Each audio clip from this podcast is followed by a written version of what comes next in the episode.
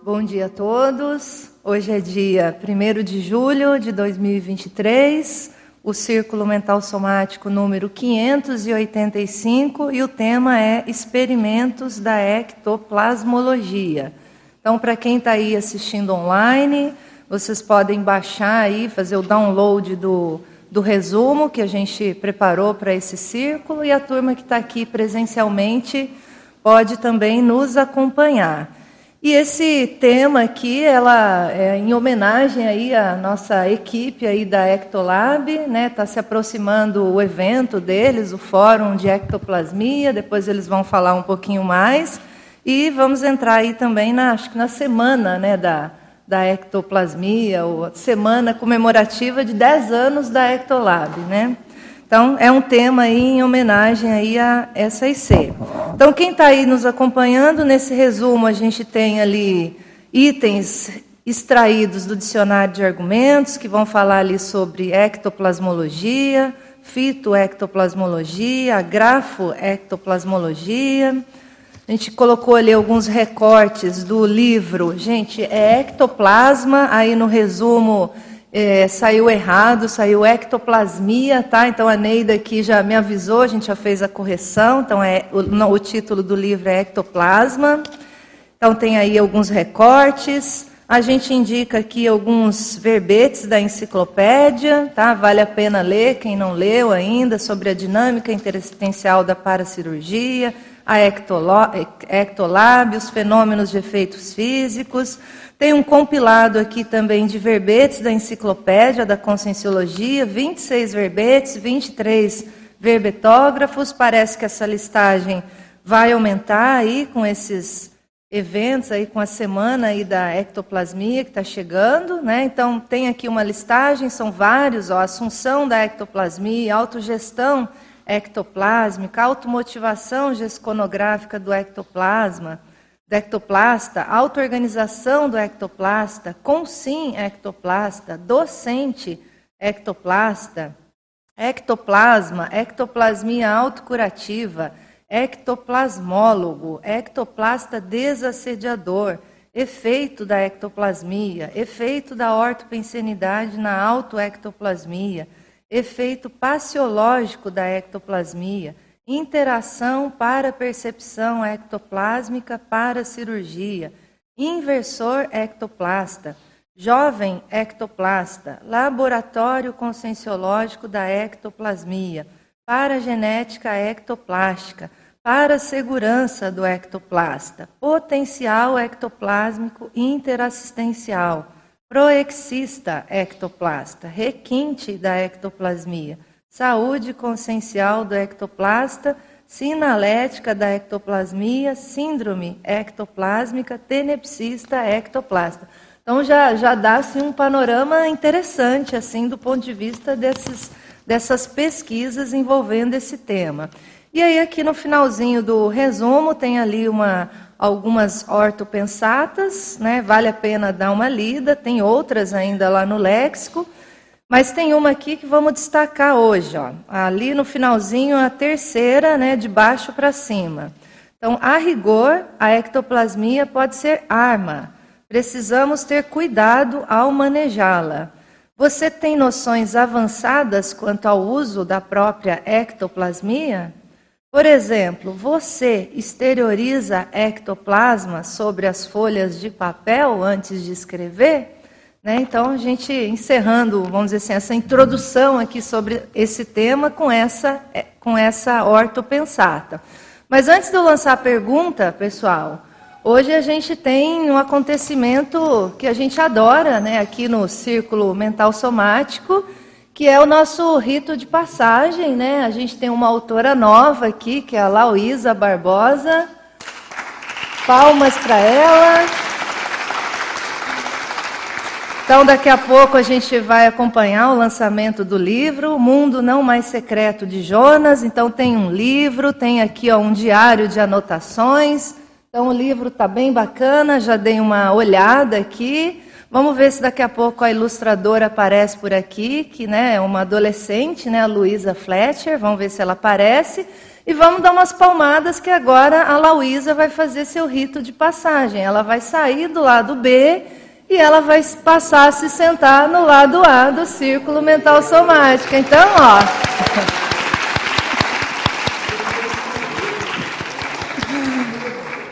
Muito bom. Então, seja bem-vinda, Lauísa, ao lado A.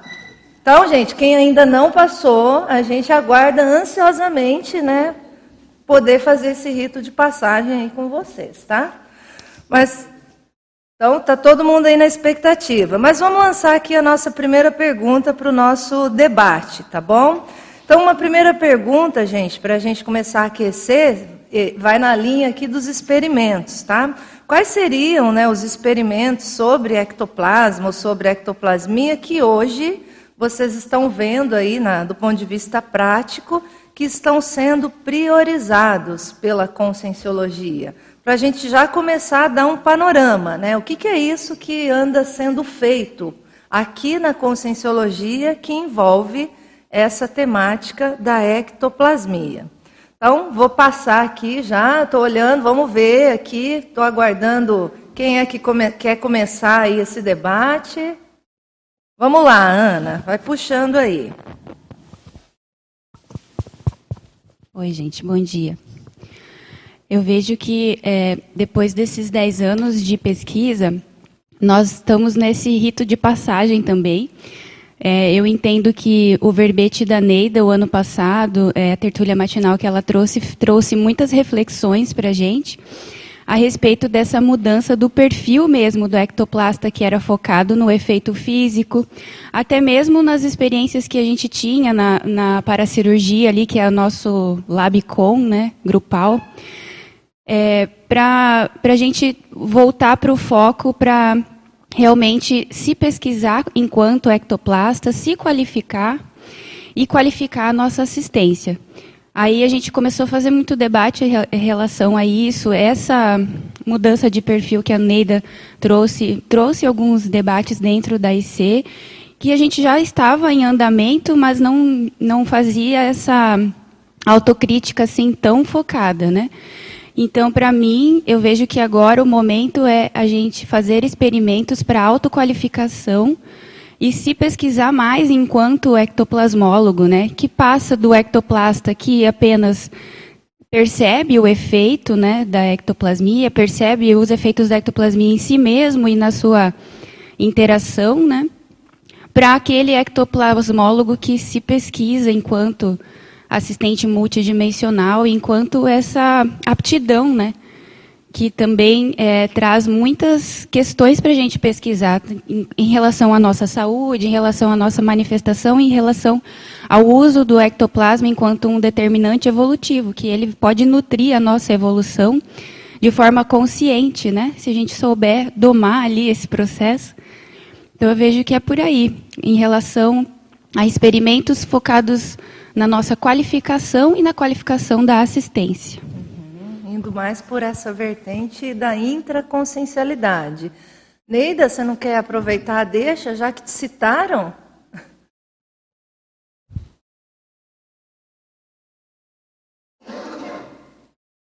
Oi, bom dia. É, então, aproveitando que eu fui citada também, né, eu achei interessante ela ter puxado já pela questão do ectoplasmólogo, que foi uma proposta que a gente fez na questão das pessoas buscarem mais a questão do estudo. Mas eu gostaria de lembrar também, falando em pesquisas, que já foram realizados vários experimentos dentro da, do âmbito da Ectolab mesmo, que eu acompanhei no período que eu fui voluntária por bastante tempo. E nós temos assim uma série de experimentos que resultaram, inclusive, em obras é, tarísticas. Né? Então, nós temos aqui, por exemplo, esse nosso livro, que é o Ectoplasma, Panorama Contemporâneo das Pesquisas sobre Ectoplasmia, esse aí.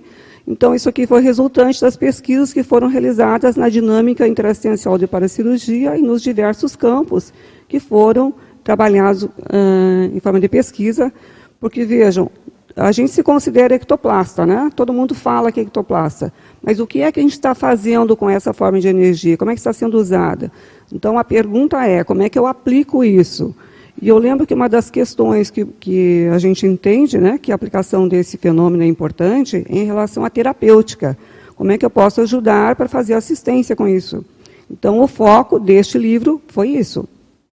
Nós temos também um outro livro, que é da pesquisadora Ruth Pinheiro, não sei se ela vai estar presente hoje, mas eu a convidei, ela está aqui em Foz do Iguaçu, e ela fez um experimento é, buscando a relação dos correlatos neurofisiológicos quando a pessoa realizava estado vibracional. E essa pesquisa era uma tese de mestrado dela, onde ela veio fazer esse experimento aqui no nosso laboratório de ectoplasmologia, e depois disso, agora, eu acho que o ano passado, ela publicou esse livro, que é o resultante desse, que ela inclusive publicou a tese de mestrado, foi aprovada com louvores, e depois ela publicou o livro.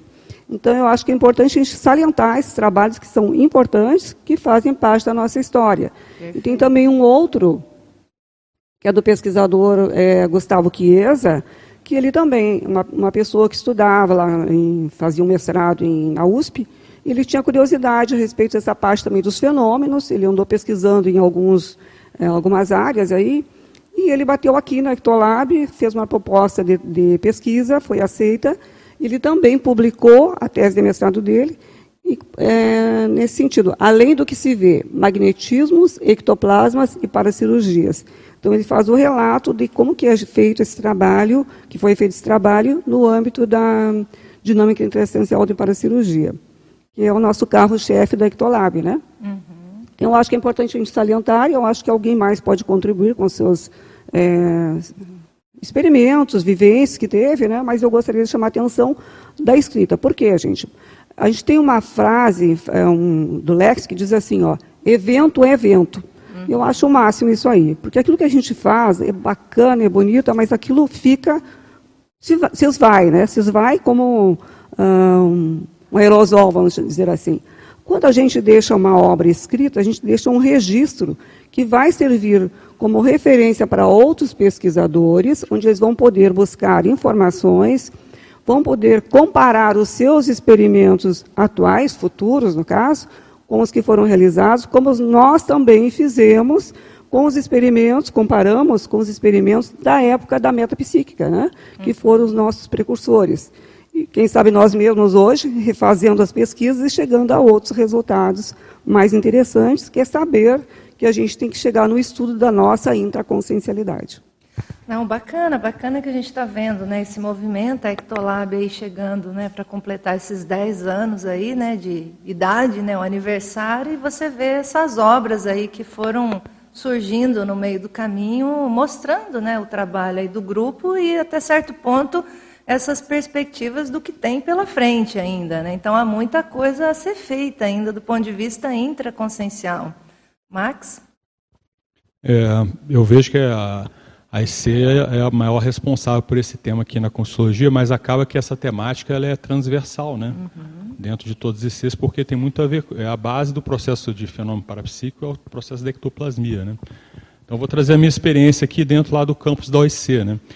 A OIC, a, a equipe toda, já chegou a um consenso, por exemplo, bem claro em relação a esse processo da ectoplasmia, que é a importância do, da vegetação no entorno do uhum. nosso campus ali. É, então, por exemplo, várias pessoas vão nas dinâmicas, elas percebem lá os amparadores realmente incentivando, ó, mexe com planta, planta as coisas aqui e tal. Então eu vejo que assim, é, é, é, é claro que eu acho que o megafoco bem colocado, né, é o processo intraconsciencial. Agora existe, né, o, mundo que a gente está vivendo aqui, né, dimensão intrafísica. É interessante a gente começar a ver assim como potencializar os efeitos ectoplásticos assistenciais, né, que é o que interessa para a gente. Né? Não interessa, não interessa para a gente tanto a materialização de alguma coisa, né, que apesar de ser fenômenos bem interessantes, curiosos e tal, mas não é o megafoco nosso. Né? O megafoco é esse processo da ectoplastia, ectoplastia até. E uma coisa também que é interessante, eu tenho uma dinâmica aqui no CAEC, né, e por mais de uma vez eu até publiquei um paper lá no Epicentrismo e Debate chamado Consciex Pesquisadora, e, e, uma das coisas que eu percebi lá das Consex, que elas estavam pesquisando o processo da ectoplasmia. Uhum. Então, assim, o, o, interesse delas é justamente ver assim, como que forma o processo do ectoplasma, né, de modo com que esse ectoplasma ele tenha efeito sobre as consins em termos de assistência. É, então, às vezes é o efeito, no nosso caso, mistura as duas coisas aqui, né, o efeito é, como que a energia afeta o mental soma, né? no caso o processo ideativo. Porque no final das contas a gente quer é fazer a reciclagem pensênica, né? mudar a nossa pensenidade. E eu vi que elas estavam pesquisando isso aí. E lá no OIC a gente vê muito acontecer fenômeno de paracirurgia, né, no, nas dinâmicas nossas. Inclusive lá acontece muito nos atendimentos consciência terápicos. Uhum. É muito comum acontecer paracirurgia ali. Né, e é aquela paracirurgia é, holopensênica, né, focada no que acontece. E o processo da ectoplasmia, tanto do, do no caso do consenso terapeuta, quanto também do meio e do próprio, e uma coisa curiosa é do próprio evoluciente, né? A coisa muitas vezes você vê que ela acontece não é só por causa do consenso terapeuta, é o processo da energia da pessoa que está ali. Então muitas vezes ocorre uma sinergia da, da energia do evolucente, do consenso terapeuta, e aquilo né, e obviamente os, os amparadores, aquilo permite o fenômeno acontecer. Eu acho que nas nossas pesquisas a gente tem que entender mais como é que isso se dá e como você favorecer que essas coisas sejam potencializadas. Né? Como é que você cria um ambiente que potencializa isso aí? Como é que você, né, a sua pensenidade vai favorecer isso aí? E tudo mais. Eu acho que é por aí, né? Não, bacana. É bom que aí a gente vai estendendo. No final das contas, dá mais responsabilidade para a turma da, Ecto, da, da Ectolab, né? Conseguir olhar esse todo, aquilo que acontece na IC e aquilo que acontece no entorno aqui, pegando toda a comunidade. Simone, depois passar aqui para o Rinaldo. É, eu também acho interessante essa colocação do Max, né? Porque eu também estou fazendo uma experiência agora em relação ao arco voltaico. Uhum. Né? Então, qual que é, é, como é que como é que funciona esse, esses experimentos, né? Você enquanto assistente, você enquanto assistido, para que você possa promover um campo de ectoplasmia capaz até de promover um processo paracirúrgico. Né? Então, eu acho que isso assim é, é, como você falou, eu acho que falta ainda, tem muito espaço né, para muita pesquisa, muita experimentação. E assim, é, eu acho que a gente se permitir é, querer é, trabalhar tempo com as pesquisas, porque às vezes nós somos muito, uh, muito imediatistas, né? E não dá para você é, ter um resultado, obter um resultado de uma maneira tão curta. Então, a gente já vem aí trabalhando com a questão do arco voltaico há quase três anos agora. E agora que a gente começa a perceber, assim, realmente, né, aqueles resultados que você diz, poxa, mas quanto tempo eu precisava para eu entender essas manifestações né, e conseguir é, compreender. Até uma questão de campo ectoplásmico nessa condição de aplicação de arco voltaico. Uhum. Não, e assim, acho que todos esses estudos que envolvem a ectoplasmia, até certo ponto, até certo ponto não, né? É, vamos dizer assim, seria a nossa condição. A gente precisa estar tá desenvolvendo o parapsiquismo para a gente conseguir perceber, sentir, né? entrar no processo como um todo. Porque a gente não tem mais aqueles fenômenos de ectoplasmia, né? daquelas materializações ostensivas tudo tende a sutilizar. Logo, na hora que sutiliza, nos obriga a desenvolver mais o parapsiquismo, né? E a gente precisa ficar mais aguçado para conseguir né, entender, né, estudar esse universo. Então, veja, de certa maneira, também a gente vai se puxando nessa direção né, do desenvolvimento parapsíquico. Eu vou passar para o Rinaldo, mas assim, eu quero já lançar uma segunda pergunta e aí vocês já vão pensando, tá, pessoal? A gente está falando já de ectoplasmia, vamos partir da premissa que todo mundo aqui, né, é ectoplasta, mas eu queria discutir um pouquinho no sentido de se existe, né, ou qual seria o principal atributo que ajuda a pessoa a desenvolver a ectoplasmia. A gente pode falar de vários, mas existe um principal, tá? Passar ali para o Rinaldo, vocês vão pensando nessa pergunta. Bom dia. Para corroborar o que o Max falou, né, é, nós da Ectolab utilizamos a dinâmica interassistencial da paracirurgia, o laboratório de ectoplasmologia e o laboratório de paracirurgia como ambientes para pesquisa teática em ectoplasmia.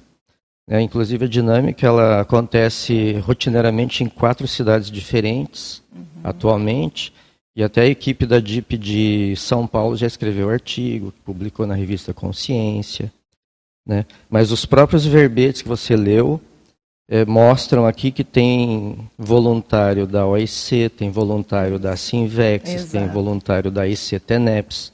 Né? Então, cada IC pesquisando, né, é, a ectoplasmia, a ectoplastia, dentro da, da sua especialidade. Né? Então, o fórum mesmo vai ter pesquisadores de outras ICs, você mesmo né, vai trazer a sua pesquisa dentro da, do viés da consecutivos. Né? Isso. Então, acho que é um tema que interessa a todo mundo mesmo. Exatamente, perfeito. Mas vai mostrando, assim, eu acho que essas publicações, elas vão mostrando até certo ponto, né, o desenvolvimento desses experimentos, os resultados desses experimentos, né? Ana? Ainda nesse assunto, já que o Max puxou esse, esse viés aí, é, amanhã eu vou trazer a pesquisa que eu estou fazendo em relação à holosfera paracirúrgica, né? E puxando a brasa da sardinha já para sua obra, né, do Mega Trafor, eu vejo que todos nós, todos nós pesquisadores de todas as ICs, é, focando nesse autodesenvolvimento, né, da intraconsciencialidade, autopesquisa, prática da, do paradigma consciencial, a gente chega nessa pesquisa aí do Mega Trafor, da nossa especialidade assistencial, e a gente funciona em todos os ambientes, não só na dinâmica da paracirurgia, fazendo paracirurgias, dependendo daquela nossa especialidade intraconsciencial ou assistencial. Então, a, a paracirurgia ela não é da Ectolab, né? Então, no, e nem a, só existem ectoplastas na Ectolab, como o Max trouxe, né? Então é legal a gente já começar esse debate, porque ele já está no campo nosso ali de debates e de pesquisas, né? No PROEP também a gente traz muito isso, que é o Programa de Estimulação Parapsíquica, é, já enfatizando desde o início que a pessoa se conecte com ela, com os seus é, atributos conscienciais, com as suas conquistas é, evolutivas, que é aquilo que vai potencializar o parapsiquismo dela, é, é a, a assunção mesmo da sua especialidade, não a gente querer, é, por exemplo, chegar em algo parecido com aquela pessoa que a gente admira, que é o nosso, é, na nossa inspiração como assistente, mas fazer essa autopesquisa mesmo, né? Uhum. Então, o Mega Trafora eu acho que é o foco. Não, bacana. Agora você está me fazendo lembrar, assim, quando eu comecei a me interessar mais por ectoplasmia, eu estava, vamos dizer assim, não existia ainda a Ectolab, mas eram aquelas atividades que o professor Hernande Leite fazia, que chamava Campo Assistencial Holossomático. E aí foram nesses cursos, né, esse holopensene, no sentido de começar a aguçar o interesse da gente por esse tema, que eu comecei a me interessar. E, foram, e foi nesse espaço, né, então, desses cursos, dessas atividades ali focadas no entendimento disso, o que, que é o fenômeno da ectoplasmia, o que, que é o fenômeno da paracirurgia, que eu consegui mapear uma sinalética. Então você vê a importância de ter realmente né, uma IC focada nisso, né, para tentar, vamos dizer assim, estudar mais a fundo. Porque às vezes a gente em outras ICs tem tanta coisa para fazer, todas têm, né? Mas o foco fica mais disperso. Mas eu lembro muito bem disso, né? Eu entrei nesse tema e mexi com ele, aprendi muito sobre ele, estando vinculada a esse holopensene. Mais tarde, né, vem aí a, a Ectolab, né? Então, só cresceu. Então, eu acho que a gente tem que valorizar, né, essa essa IC, né? Mas e aí, gente, eu quero saber o atributo.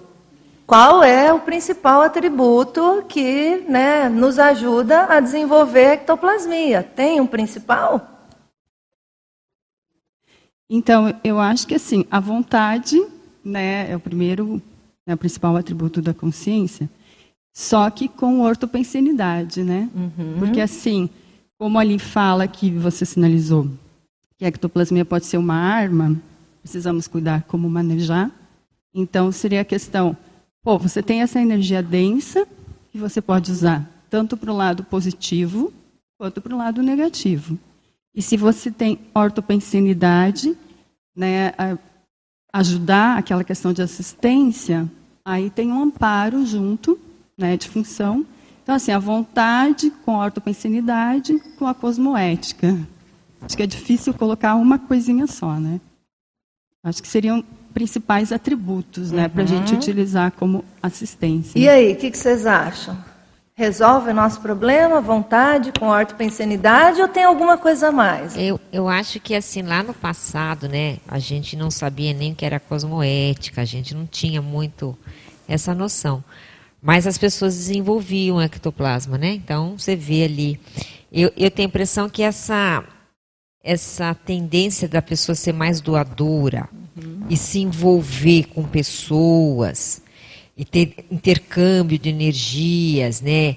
Então, seja lá a enfermeira, o professor, o comerciante, aquelas pessoas que estão ali e, e, a energia faz parte do processo e ela é mais doadora, sei, pode ser que seja um ponto importante, porque eu fico pensando, se uma pessoa muito fechada, ela vai ter mais dificuldade. não posso dizer que não vá desenvolver, porque não é o caso, né? Mas quem sabe ela tenha mais dificuldade do que a pessoa que já, né, ela já entra no grupo. Uhum. Ela já entra para o grupo, né? Eu acho que quem sabe seja lá nos primórdios, né?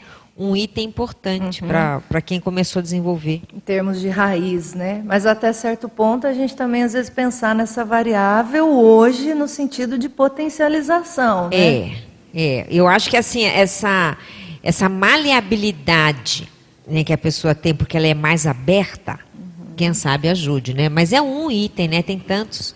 Então tá, Miriam, depois Lani, Max. Eu uhum. concordo com a Mabel, acho que tem muitos fatores. E um deles é a capacidade que a pessoa tem de impulsão, de exteriorização da própria energia. Porque, veja, o ectoplasma não é prerrogativa humana. Nós temos o fitoectoplasma, o zooectoplasma. Então, o amparador extrafísico, e isso se nota nas dinâmicas, ele, ele tem a capacidade dessa extração, independentemente, lógico, né? fito e zooectoplasma e é outra categoria. No nosso caso, existe a nossa vontade, e eu penso que o abertismo, junto com a expertise em exteriorizar a energia, porque deve existir uma impulsão celular. Essa, esse ectoplasma ele vem da célula, então a pessoa pode ter muita energia e de repente não ser ectoplasma. Essa é uma pergunta. Ou ela pode ter relativa energia e ter uma grande capacidade de impulsão. Agora essa capacidade de impulsão, ela é originária na na, no fato da pessoa ser doadora, ser interessada pelo outro, é, gostar de ajudar ou ser interassistencial, aí uhum. nós podíamos entrar numa, num espectro grande de, de possibilidades. Né?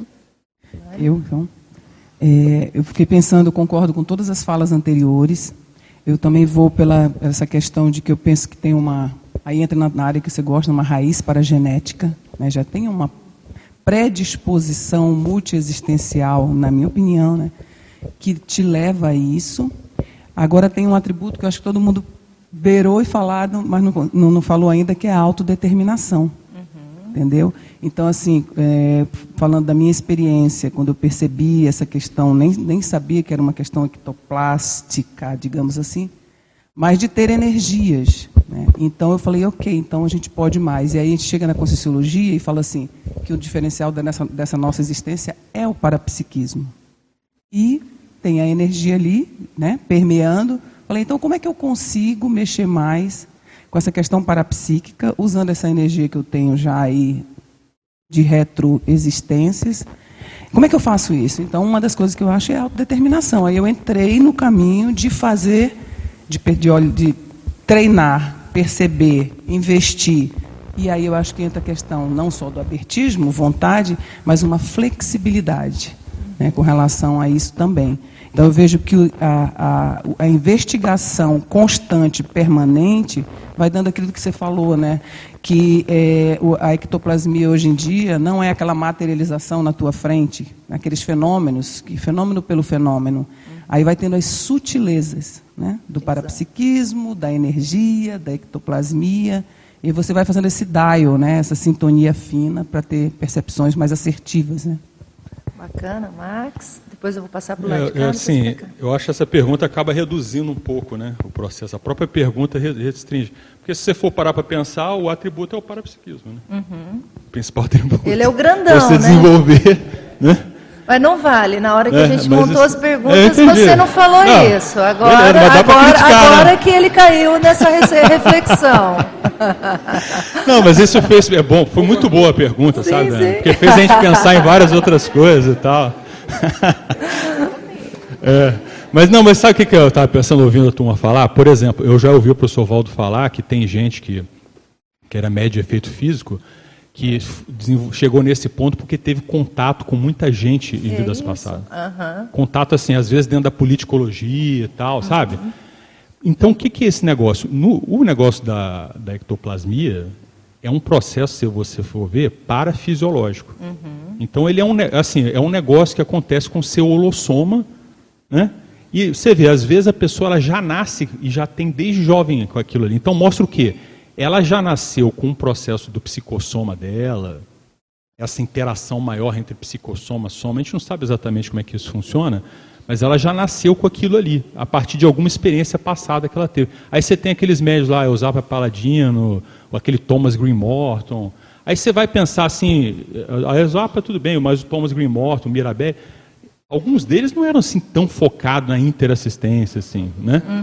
né? Então você vê, às vezes até meio assediador. Então você vê, a- hoje, hoje interessa para a gente o parapsiquismo interassistencial, que a gente vê que é o melhor meio para poder desenvolver isso, e tudo isso tem esses todos, todos os variáveis que a gente colocou, né? Mas assim, agora, se você for ver como é que você chegou, como é que você pega essas pessoas que já têm esse, esse, esse, esse, esse efeito né, de ectoplasmia mais intenso, como é que eles chegaram? Na minha opinião, foi de N maneiras diferentes, N caminhos diferentes, né? Isso, exato. que vieram. Agora talvez tenha algumas coisas em comum, tipo assim, ó, é uma pessoa que de algum modo ela ficou no centro lá das coisas. Né? Então, por exemplo, a- às vezes, outra coisa que eu já ouvi também o professor Baldo falar, é negócio de artista, né? Que a pessoa era, tinha contato com muita gente e tal, né? palco e tal. Então você vê, parece que é a coisa mais ou menos por aí. A gente, no desenvolvimento do nosso parapsiquismo aqui, a gente acaba sendo um pouco isso, né? Porque tem eh, o processo dos eventos, das, das várias consciências que a gente fica no centro, e aquilo vai desenvolvendo você no processo da interassistência, que é o que interessa, que é o mais sadio para a gente. Né? É, tem uma ortopensata aqui que fala, né, a raiz da força presencial é a ectoplastia da consim.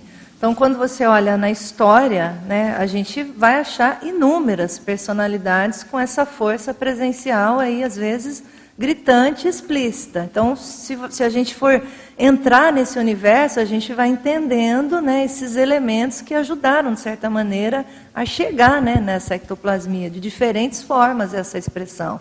Mas bacana, Max. Vamos lá, gente. Eu, eu vou lá em cima, depois passo para você, Marcelo. Vai lá, vai lá. Vai. Bom, é, eu vou trazer um pouco da minha história aqui, né, do que eu venho vivenciando no meu Labcom. E para mim, o atributo principal assim que está me ajudando a desenvolver e qualificar, aprofundar, refinar é a predisposição para a interassistência. Só que se eu tiver só a predisposição, sem esse contato com, com pessoas, sem a vontade, sem a determinação, isso não serve de nada. Então, eu acho que é uma gama de atributos que vão somando para você chegar nessa qualificação mais profunda. Né? E aí, quando eu pego assim, histórias de ectoplastas do passado, você vê que eles, às vezes, até faziam materializações, paracirurgias, né? mas a maioria dessomava jejum. Né? E tem até uma frase do Valdo que ele fala, se não fosse a medicina, o Valdo tinha dessomado cedo. Porque ele não conseguiria ter uma saúde holossomática para lidar com todo esse processo de liberação de ectoplasmia. Então, é, essa qualificação da nossa holosfera paracirúrgica, né, da nossa saúde, é, do processo interassistencial, eu acho que é o, é o grande foco para você ter um desenvolvimento saudável desse processo. Porque senão você se desenvolve, assedia outros, é, tem uma macro- macro-PK, né, algum processo é, que não é muito saudável é, para o intermissivista. Então, dentro do intermissivista, eu vejo que essa predisposição, aliada a alguns atributos, você tem um grande, uma grande desenvoltura. Não, bacana. Hoje a gente trabalha com muitos processos de sinergismo, né? Vai juntando várias habilidades, mas o carro-chefe da interassistencialidade ele tem que estar ali, né? Para a gente não perder a bússola, né? Do porquê desses fenômenos, do porquê que a gente está fazendo isso, do porquê de entrar no conteúdo disso, né? E enfim, e ao mesmo tempo a gente vai diminuindo o nosso egão frente, né? A própria expressão da ectoplasmia. Exatamente. Eu tenho uma casuística pessoal, que é o meu pai. Meu pai é um grande ectoplasta, só que ele nunca focou na interassistência. Então ele tinha tudo, a vontade, a determinação, coisas...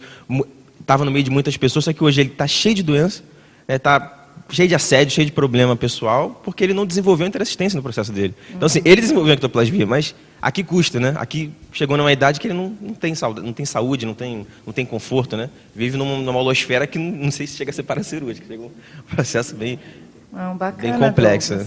Gente, eu vou passar para o pro, pro Marcelo, ele vai ler as perguntas, vai comentar, ler as perguntas do online e vocês que estão no microfone, vocês vão ajudar a responder na sequência aqui, tá? Vai lá, Marcelo. Beleza. para a gente organizar aqui. Daiane, então, é, tentando responder a sua pergunta, né, do ponto de vista do atributo, eu concordo aqui com o que os colegas comentaram, e também foi citado algo que eu quero dar um pouco mais de ênfase, que é a questão da saúde holossomática. Uhum. E aí, por que isso? Porque olhando o processo de saúde holossomática, e aí enfocando todos os veículos, o soma, o processo de ectoplasma, até onde eu entendo, e aí os colegas aqui da Ectolab podem me corrigir se eu falar besteira, é o seguinte, até certo ponto todos nós somos ectoplastas, né? vai variar o nível, a intensidade, a condição de cada pessoa mas minimamente todos somos ectoplastas e, de alguma forma, é, um item que importa para a qualidade desse desenvolvimento da ectoplasmia é a saúde alossomática. E olhando do ponto de vista do soma, como que está a sua saúde somática? Né? Você está em dia com a sua saúde somática a ponto de conseguir estabelecer essa relação de trocas energéticas de um modo saudável? Né? Ou seja, o seu corpo ele consegue dar o que a ectoplasmia precisa para acontecer. A segundo aspecto do ponto de vista energético, né? Da mesma forma que a gente precisa fazer atividade física de modo regular para ter uma saúde física, nós precisamos ter uma atividade energética regular para a gente ter saúde energossomática. Então, a gente tem uma série de coisas aqui, citando o estado vibracional, né, e o tão famoso você fazer várias vezes o EV, né, 20 vezes diário. Pô, isso é um negócio muito importante as dinâmicas parapsíquicas, os cursos de campo, enfim, todas essas estratégias. A TENEPS né, é, um, é, uma, é uma estratégia é, diária de desenvolvimento da ectoplasmia, por exemplo. Uh, então, todas essas são técnicas que podem favorecer a sua saúde energossomática. Uhum. Do ponto de vista da, do psicossoma, o quão é, embotado, fechado emocionalmente você é, o quão aberto você é. Isso influencia no seu processo de ectoplasmia. O quão tranquilo você está com mágoas. Se você está com mágoa, a ectoplasmia não vai funcionar. Né? Porque você está ali, você vai. Periga você ferir alguém uhum. e não assistir alguém se você está com mágoa daquela pessoa. Aí você vai exteriorizar, você vai exteriorizar algo ruim para aquela pessoa. E do ponto de vista mental somático, o quanto que a sua pensenidade, e aí partindo do PEN, né, da mental somática, ajuda a equilibrar todos os demais veículos. Uhum. Portanto, a saúde holossomática, a homeostase holossomática, ela influencia, e influencia de um modo preponderante, no meu modo de ver, o processo de ectoplasmia.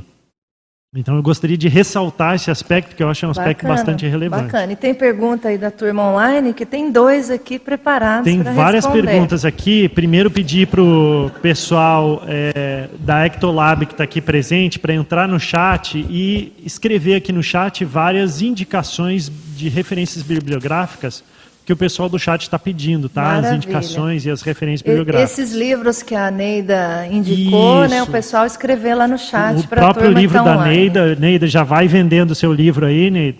E os outros que você indicou, tá? Por favor. Muito bom. Ah, e aí foi citado uh, alguma, foi citado a DIP, por exemplo, aqui uhum. antes, e o Eduardo Doria pergunta: como estudar o ectoplasma propriamente dito durante as DIPs além de percebermos todas as ações interassistenciais que acontecem durante as paracirurgias, eu vou fazer duas perguntas. Essa é a primeira. A segunda pergunta é: como os participantes ativos da DIP é, estudam melhor o ectoplasma durante as próprias sessões? Como eles podem estudar podem melhor? Estudar melhor Vocês já participaram da DIP? Não, eu nunca. Não, então tá, é para vocês essa. Vai lá. Explica o que é DIP, né? O que é isso? Que sigla é essa? É, a DIP é a dinâmica interassistencial para a cirurgia. Vamos conhecer, gente. Toda sexta-feira, às 19 horas. É, eu, qual que é a pesquisa que eu faço, tá, Dória? Eu procuro perceber que tipo de, é, de atendimento ou de holopensene que está rolando ali na hora que eu sou o acoplador, por exemplo. Porque eu acredito que esse tipo de pesquisa me, me traz várias informações de quais rapport eu tenho né, dentro da assistência, ou rapport é, de pensenidade, de história de vida, que pode funcionar dentro da assistência. Porque acho que a primeira é, coisa que a gente faz ali é o acoplamento e essa e a gente funciona como um rapport de certa forma. Então eu comecei a perceber que tipo de assistência que rolava, que tipo de holopensene, é, e que tipo de órgãos, por exemplo, que eu era acionada ali para doar energia. É, e aí eu comecei a entender um pouco, comecei a mapear um pouco das minhas especialidades, né? E daí é, fazendo um cotejo com o que eu já estava estudando de séries de vida, é, de interações que eu tinha no meu trabalho, porque eu sou enfermeira, né? Então fui fazendo esse resgate aí das interações que eu tinha com os pacientes, o que, qual que é o, o efeito da minha presença lá com os pacientes. Então, fui fazendo esse é, apanhado de informações em relação à minha manifestação. E dentro da DIP eu fui mapeando esse tipo de interação que eu tinha dentro da assistência. Né? Uhum, bacana. Vai lá, e vocês escolhem. Lucas, que ainda não falou, depois a Suzana, pode ser? Vai lá, Lucas. Ah, então tá, Lucas, Suzana. Obrigada. Primeiro as damas, ok. Então, assim, a gente fez pesquisa, que agora nós estamos fazendo a estatística, dentro do curso Imersão em Ectoplasmia, uhum. que foram várias edições, e aí a gente fazia, por exemplo, aplicava alguns pontos na orelha, né, que inclusive o Valdo citava um, que era para parapsiquismo, então, nós fizemos esse experimento. E aí a gente tinha um grupo que aplicou aurículo, ia para o campo, ia para a DIP, e no outro dia o outro grupo que recebia os pontos na orelha.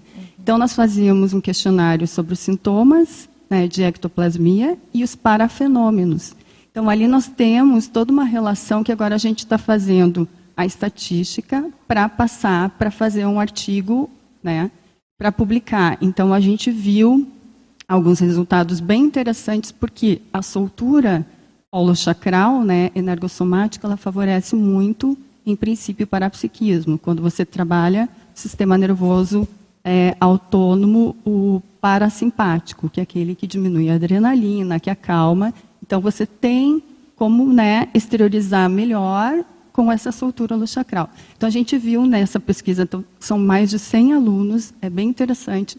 Futuramente, a gente vai publicar para mostrar. E eu acho que vocês têm questão. que fazer mais vezes. Uma vez eu fui lá para ser cobaia de vocês, vocês fizeram lá os pontinhos aqui na minha orelha. Então, foi muito bom, eu lembro disso. Lucas, aí eu já passo para vocês, gente, para vocês falarem. Bom dia, pessoal. Bom, na minha casuística, é, como eu não sou da área da saúde, eu procuro me inteirar um pouco como é que funciona o, o corpo humano, quais são os órgãos, né? Para eu ter rapport, comecei a fazer pós-graduação em neurociência. Então, justamente porque a primeira coisa eu acho que tem que ter para você fazer uma assistência mais pontual e mais paracirúrgica é empatia, né?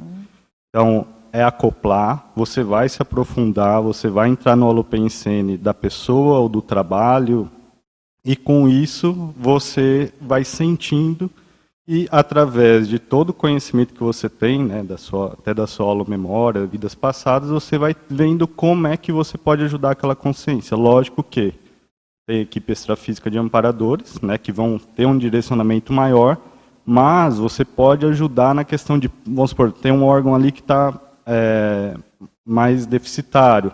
Você pode plasmar o seu ali ou trazer aquela consex para você. Então, eu vejo que a minha qualificação nesse sentido é com relação a isso. E também na questão de você tentar ver também, vamos por assim, ó, no intrafísico, como é que funciona o processo de energia, na física mesmo. Né? Como é que seria o processo de energia extrafísico? Então, vamos supor, será que se você calçar os plantochakras, não daria mais condição de você fazer uma é, intervenção maior e tal.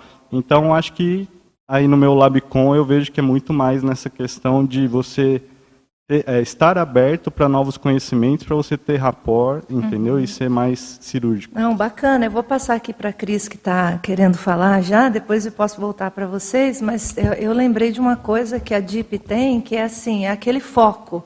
Você está ali fazendo a dinâmica, né? Você está na DIP, você tem o foco, o foco na paracirurgia, o foco nessa, naquele acoplamento mais profundo, na assimilação. Então, assim, essa atenção direcionada por si só já ajuda a gente a desenvolver a nossa sensibilidade com a ectoplasmia. Então, o nosso foco ele está nisso. Então, eu acho que esse é um aspecto interessante. Outro, outro ponto bacana de, de relatar é que muitas vezes, quando a gente não está ali como energizador, né, e a gente está como acoplador ou no colchonete, a questão da parassegurança. Isso. Então, muitas vezes, a gente está ali para fazer a parassegurança do trabalho. E, de, e, o fato de você estar solto, estar conectado com o que está acontecendo no campo, às vezes você faz uma contenção de, de um grupo de consciência para aquele líder ser assistido. Uhum. Então, eu acho que é muito mais também de você estar aberto, estar disponível e usar a ectoplastia pro, pro, a serviço dos amparadores também, entendeu? Bacana, bacana. Lucas, vai lá, Cris. Ah, eu vou falar. Uh, eu estava ouvindo aqui, quando você fez a pergunta, eu pensei, a primeira coisa, Mabel, foi na doação. Assim, é isso. Aí outro foi falando, também é isso, também é isso. Uhum. Então, eu acho que são muitos aspectos mesmo, todo mundo foi colocando e foi somando. Aí eu queria trazer uma, enfim, uma, uh, uma ideia que me surgiu, todo mundo falando, da, da questão de a gente dominar também o processo, claro, de trabalho com as energias, mas do processo bem específico da absorção para desenvolver a, a, ectoplasmia, absorção de energia imanente, sim, enfim, sim. como lidar com isso? Como é que você sente que ela, ela realmente faz uma diferença, né, no, no seu energossoma? Então era essa colaboração que eu queria dar, assim, é um, eu acho que é uma porção de coisas, mas eu acho que isso para desenvolver a ectoplasmia, uhum. para qualificar, claro, né, pessoal, tá, tem, todo mundo falou já, não vou repetir, mas a questão da pensanidade, enfim, a assistência, mas entender mais o processo de absorção. Como é que ele acontece, o que, que você faz e como é que, ele rea... como é que você reage a isso, o uhum. seu energossom. Não, perfeito. E aí eu estou lembrando também dessas relações, né? Porque tem a consinha ectoplasta ali, mas ao mesmo tempo essa sensibilidade da gente às vezes perceber que tá você naque, aquele campo está adentrando, por exemplo, a fitoectoplasmia. Então, que combinação é essa? Que efeito que isso gera, né? Então você vê, olha o nível de sensibilidade que a gente vai precisando desenvolver para conseguir entrar, né? Nesse universo. Não é uma coisa tão simples. Vou, vou, passar para vocês, mas já vou lançar uma próxima pergunta aqui, tá? Então a gente já vai emendando, tá? Já foi uma pergunta meio polêmica ali no, no dia, tá? Que a gente é, levantou as perguntas. Então é assim, ó, João Paulo, você vai me ajudar nessa, né? Então João Paulo mencionou o seguinte ali no dia, né? Ó, a energia não tem distância, né? Mas devido ao fato da densidade da ectoplasmia, então a gente está falando de uma energia mais densa, a distância, né, dentro desse processo assistencial, ela influencia nas doações ectoplásticas ou ectoplásmicas ou não? Então, assim, em síntese é, você está perto ou você está longe da pessoa, em termos de ectoplasmia, diminui a potência, não diminui, altera o processo assistencial, não altera? Essa é a pergunta, né, João Paulo? Então, está lançada a pergunta. E agora, gente? O povo quer saber. Quer falar, Laúza? Vai lá. Quero. Eu vou um pouquinho antes, tá? E aí eu chego nesse raciocínio. Estava na, na, questão do atributo e dos itens principais, eu elenquei aqui. Primeiro, como vontade, segundo, como interação, e aí vem o qualificador, que seria intenção. Uhum. Aí entra a DIP. Né? Eu frequentei a DIP, participei durante acho que um ano e pouco, direto, semanalmente. E o que, que eu percebi? Né? É, ela dá como se fosse assim um, um, sentido, as dinâmicas todas, né? Mas ela dá um sentido para aquela habilidade que a gente já tem. Então é como se tivesse uma coisa represada e você conseguisse soltar, né? O ectoplasma ele está represado e você solta.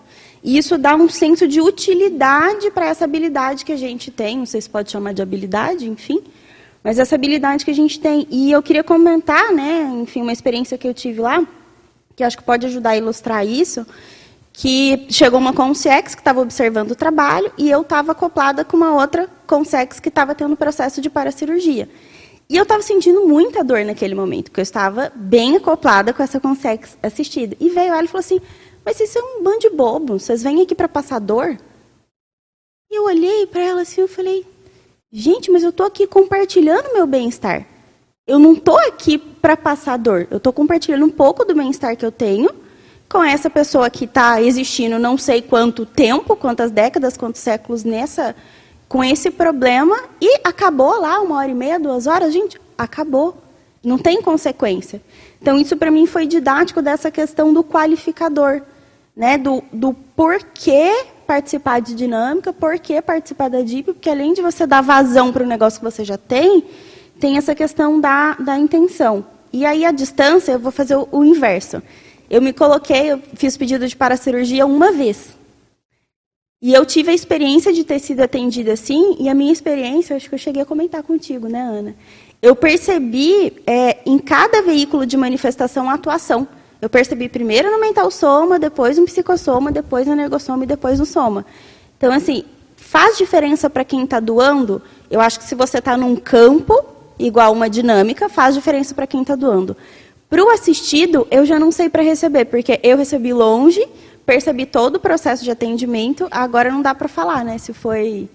Se, é, se a foi daquele da... campo, se foi um amparador Não sei te falar. Eu sei assim, houve assistência, eu percebi como assistida, uhum. e sei que o ectoplasma, pelo menos para mim, na minha experiência, quando eu estou em um campo, ele para sair como doadora, ele faz mais sentido. Então, uhum.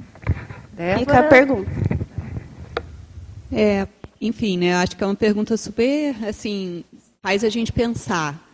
Eu concordo que a energia ela não tem essa distância. Eu acho que o principal é essa capacidade do assistente de manter um foco e até trabalhar o processo imagético. Então, o rapport que você consegue fazer com o assistido, com determinada consciência, quanto mais informação você tem, mais você consegue se conectar independente do tempo e espaço.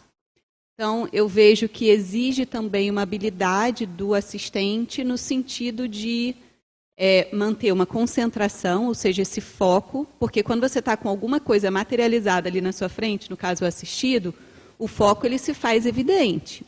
Agora, quando você está com alguém muito distante ou até que você não conhece, enfim, você tem que usar técnicas mentais de rapport.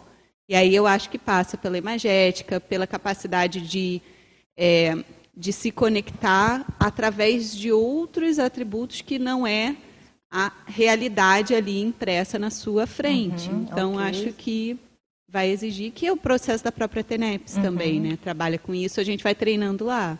Bacana. Deixa eu passar para o João Paulo aqui, aí já, já passo ali, tá? Vai lá, João Paulo. É, continua sendo uma dúvida minha, né? Pelo, fui pela mais ou menos por uma por uma lógica, né? Pela simplesmente pela densidade da, do que é o ectoplasma. Agora, para complicar um pouco mais a coisa, assim, eu pensando aqui, bom, primeiro o ectoplasma a gente conhece, né? Várias pessoas que são ectoplastas e não tem aquela proatividade, né? Às vezes a pessoa descobre que é ectoplasta, descobre e não mexia de, de maneira inconsciente. Também lembrando, já foi falado aqui várias vezes, que ectoplasma, como qualquer forma de energia, é neutro. Né? A gente pode usar positivo, negativamente, de maneira consciente, inconsciente, de maneira cosmoética ou não.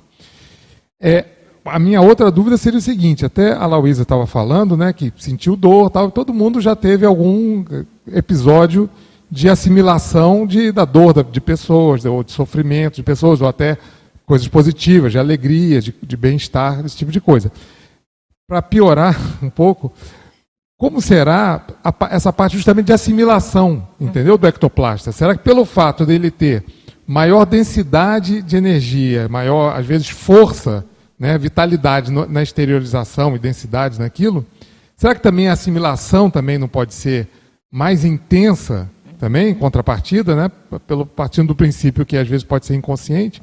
mas de maneira consciente ou inconsciente, será que isso às vezes também, também o ectoplasta não tem que tomar, além dos, dos cuidados normais de acidentes físicos que ele pode ter, também um maior cuidado para assimilação de doenças, assimilação de estados de humor, Entendeu? Pela própria densidade de, de, disso mesmo, né? densidade da, da energia que ele exterioriza e que ele pode acabar também retendo, né? Uhum, acho que tem uma lógica. Vamos lá, Lucas. Gente, vocês vão agora falando, tá? Que eu perdi a ordem. Vou trazer um pouquinho um, minha casuística com relação ao que a Débora disse, né? É, eu tenho muita relação desde criança com as árvores, a natureza. Muita conexão com as raízes das árvores, né? E recentemente comecei a estudar esse processo com relação a essas conexões. Né? Tem até um livro que chama A Vida Secreta das Árvores, o que elas sentem e como elas se comunicam. E numa dessas pesquisas, eu assisti também Fungos Fantásticos do Netflix, e os amparadores falaram para eu estudar a relação dos fungos com a ectoplasmia. Uhum. E os fungos, eles são responsáveis de, de fazer toda essa ligação entre as raízes e, e passar toda a informação então, desde, do, vamos supor, pegando um exemplo do processo de absorção de energia, né? Como que as raízes trazem água e sais minerais? Absorvendo. Né? Quem ajuda? Os fungos. Né? Então, fazendo essa analogia, eu via que o ectoplasma tem relação total com todo esse mecanismo. E é muito mental somático embaixo da Terra, porque a gente tem zooenergias, a gente tem fitoenergia, hidroenergia, e trazendo para a ectoplasmia, tem toda a ectoplasmia ali também. Sim, então sim. tem um ecossistema muito inteligente ali. E o que, que eu percebi? Que com, quando eu comecei a fazer essa esterilização, absorver energia, ou me conectar com todo esse, esse ecossistema, mas é conectar sentindo tudo isso, fazendo parte. E trazer para o campo, esse campo fica muito mais mental somático, com parasegurança e muita ectoplasmia. Então, para os amparadores trabalhar é muito tranquilo. Uhum. Até uma vez que eu acoplei com o Max, né, quando a gente fazia parte da dinâmica dele, ele perguntou para mim com o que, que eu estava mexendo, quando eu evoquei os, os fungos regenerativos uhum. ali na, no parambulatório. Agora, trazendo essa questão da, da Débora, uma vez a gente viajou para Buenos Aires e lá tem umas árvores muito robustas, umas raízes muito robustas. E a gente estava quase subindo ali no cemitério do Ricoleta. E eu comecei a exteriorizar a energia e absorver pelos plantochakras. E eu comecei a é, perceber que exteriorizava pelos, pelo topo das árvores. Então eu me conectava com aquela rede, sentia tudo aquilo, exteriorizava. Ah, vamos assistir o bairro. Né? Então começava, começava. Quando a gente subiu, nós estávamos em nove pessoas, né? todos, oito tenepsistas. Quando a gente subiu, próximo começou a chover muito. Então a gente não chegou a entrar no cemitério. A gente ficou, aí tem aquela árvore grandona, com aqueles galhos, aquelas raízes e tal, depois a gente foi embora. Duas semanas depois, na TENEP, os amparadores falaram para mim, você sabia que você assistiu às consex daquele cemitério, só com aquele trabalho de energia? Então, tem muito a ver com o que a Débora trouxe, essa uhum. questão da, da conexão, de você pensar fora da caixa, essa questão das conexões que a gente tem. E muitas vezes a gente fala das fitoenergias longe, né? Que você Sim. tem que estar próximo da árvore, próximo das plantas, tal. Mas se você exteriorizar um pouquinho, né? Ou alongar um pouquinho o seu energossoma, você está conectado com toda essa rede. Sim, aí a gente né? entra no fluxo daquela exteriorização Exatamente. daquelas energias imanentes. E trazendo a questão né? da informação, do mesmo jeito que quando a gente exterioriza, a gente tem a questão da nossa pensinidade sadia, quando a gente absorve, quais são as informações que vêm dali, uhum. que a gente ainda desconhece. Entendeu? Bacana. Vamos lá? Vai lá, pessoal, vocês vão ter que ser rapidinhos aí para todo mundo falar. Vai lá. Eu queria só completar aqui. Vai lá, enquanto que, ela liga o. Com relação aos pedidos de paracirurgia, né? Então, as pessoas entram no site e tem lá um, um vídeo, né? Para que as pessoas façam lá um procedimento na hora da paracirurgia. Quer dizer, uhum. elas não vão receber a paracirurgia em outro horário, na, naquele momento ali. E aí a pessoa relaxa tal. E eu fiquei, assim, um bom período com o celular da Ectolab e às vezes as pessoas passavam é, para o celular as, o que elas tinham percebido. E a percepção que a gente vê, assim, que durante aquele horário, os amparadores, muitas pessoas relatavam que os amparadores chegavam, às vezes chegava dois ou três na casa da pessoa e faziam um procedimento ali uhum. é, com aquela pessoa. Então, assim, o que eu estou querendo trazer é que é, quem é, manuseia essas energias para fazer assistência é, distância, né, no caso da paracirurgia à distância, são os amparadores. Sim, então a sim. DIP ali é um grande grupo que fica ali, de certa forma, doando as energias. Aham. E a gente vê que às vezes tem acoplador que na hora que está ali fazendo o acoplamento, as energias não ficam ali. As energias, eles, eles parece que são esvairadas para outro lugar. Uhum. Né? Então, todo esse manuseio é feito pelos amparadores. Não, a gente bacana. parece que é só um doador de ectoplasma. Isso, isso é bom, isso é bom mencionar mesmo. Bacana, vai lá. É, não, eu estava pensando né, nessa pergunta que você fez em relação a, a diminuir a potência ou aumentar a potência em relação. é, pensando numa questão de fonte, assim. Então, qual é a fonte ectoplásmica, né? Que estaria sendo utilizada para que haja aí um processo ou paracirúrgico ou de cura, alguma coisa ali necessária. É, eu tive uma experiência na dinâmica da, da paradireitologia, que num determinado momento da dinâmica nós estávamos estudando a harmoniologia.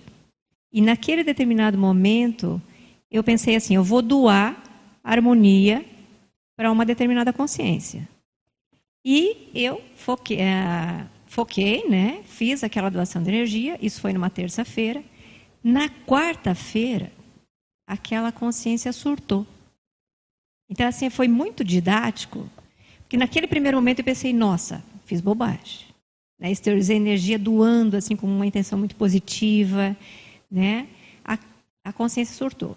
Porém, depois que ela surtou, ela parece que se libertou. E aí ela compartilhou, né, que ela tinha eh, se arrependido, e ali foi compartilhando. Então você percebeu ali que houve uma melhoria em algum grau, de alguma maneira. Então parece até que entrou no processo de catarse. Mas aí o questionamento é: essa energia utilizada, ela foi de um campo, esse, é, é, ectoplasma, foi do grupo, foi da consciência, tem diferença é, de onde é esse contexto?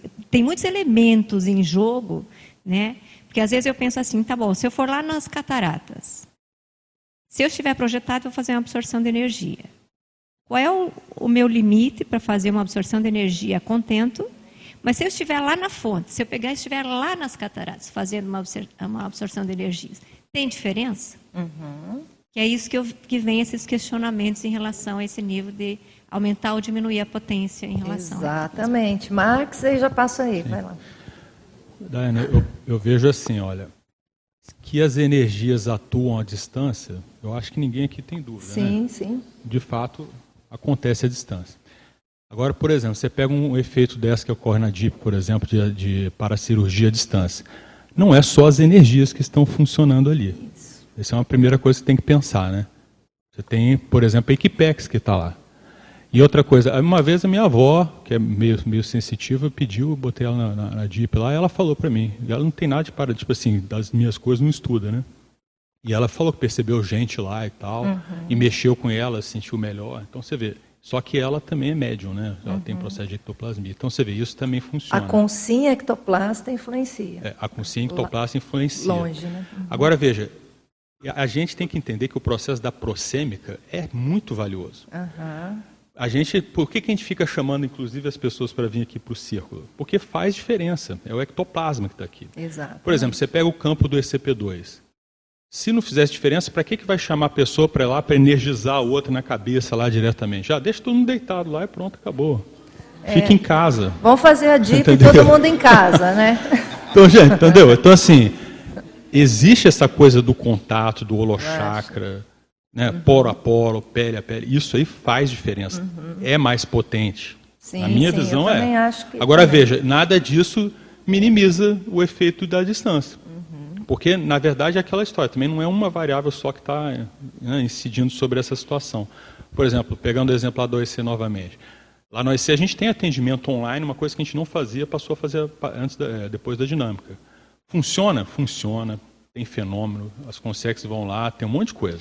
Mas veja, se puder, venha no presencial. É eu Exatamente. recom- entendeu? Todo mundo lá pensa assim, É. inclusive os consciências. Por quê?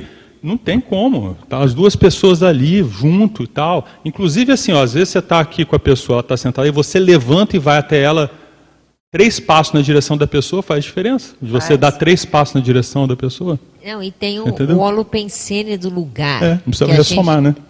Tem que lembrar, né, Max? O holopensene do lugar também ajuda. Tem o holopensene do ambiente, né? Vai lá. Eu acho interessante vocês estarem falando isso, mas que nem, por exemplo, na época da pandemia, por exemplo, a gente teve a necessidade de montar o programa Diálogos Online para todo mundo junto, juntar os voluntários, para a gente gerar energia e manter a dinâmica interassistencial da paracirurgia. Sabe, aquela coisa assim, dos pedidos da, que vêm da, pela internet. A gente sentiu a energia, de, de- a necessidade de fazer esse programa e manter todos os voluntários unidos para a gente fazer essa interação, para gerar essa energia. Achei bem. Então, mas bem aí legal. vocês tiveram que vamos dizer, voltar o contato entre Sim, vocês, sim. mesmo que seja ali à distância, conversar e todo mundo, vamos Todo dizer assim, mundo ali. confluir o foco naquele holopensene. E Isso. juntos, mesmo à distância, fortalecendo aquele holopensene, que é Isso. nessa linha aí, né? Uhum. Para fazer a coisa funcionar, Funcionar. né? Uhum. Rinaldo, Eu gostaria de voltar aí na pergunta do Eduardo Doria, se for possível. Manda ver, Rinaldo. Aqui a Né? gente vai e volta. Porque a, a dinâmica existe, se não me engano, desde 2007, né? 2006. tá? O, o professor Hernandes, eu considero ele nosso pesquisador sênior, né? Ele, ele, publicou, ele defendeu um verbete em 2010, 3 de 9 de 2010, é o Subjetividade Objetiva Parapsíquica, que foi para fundamentar as pesquisas da DIP mesmo. Né? Quem já participou da DIP, né, a gente recebe 12 folhas em branco e a gente anota o que quiser ali. Né? Bem subjetivo. Como objetivar isso? Né? Ele fundamentou nesse verbete. Ah, então foi feita uma pesquisa com 100 campos, 100 DIPs, né, as anotações subjetivas. É, a partir dessas pesquisas surgiu o livro, né, surgiu 50 sinais e sintomas mais comuns que aconteciam na DIP, tá? e desses 50 sinais e sintomas, analisou-se que 75% deles têm relação com o sistema nervoso autônomo parasimpático. né? Então, a partir daí, vamos pesquisar esse sistema. O que, que esse sistema tem que favoreça ou por que, que esse sistema é estimulado durante a exteriorização de ectoplasma.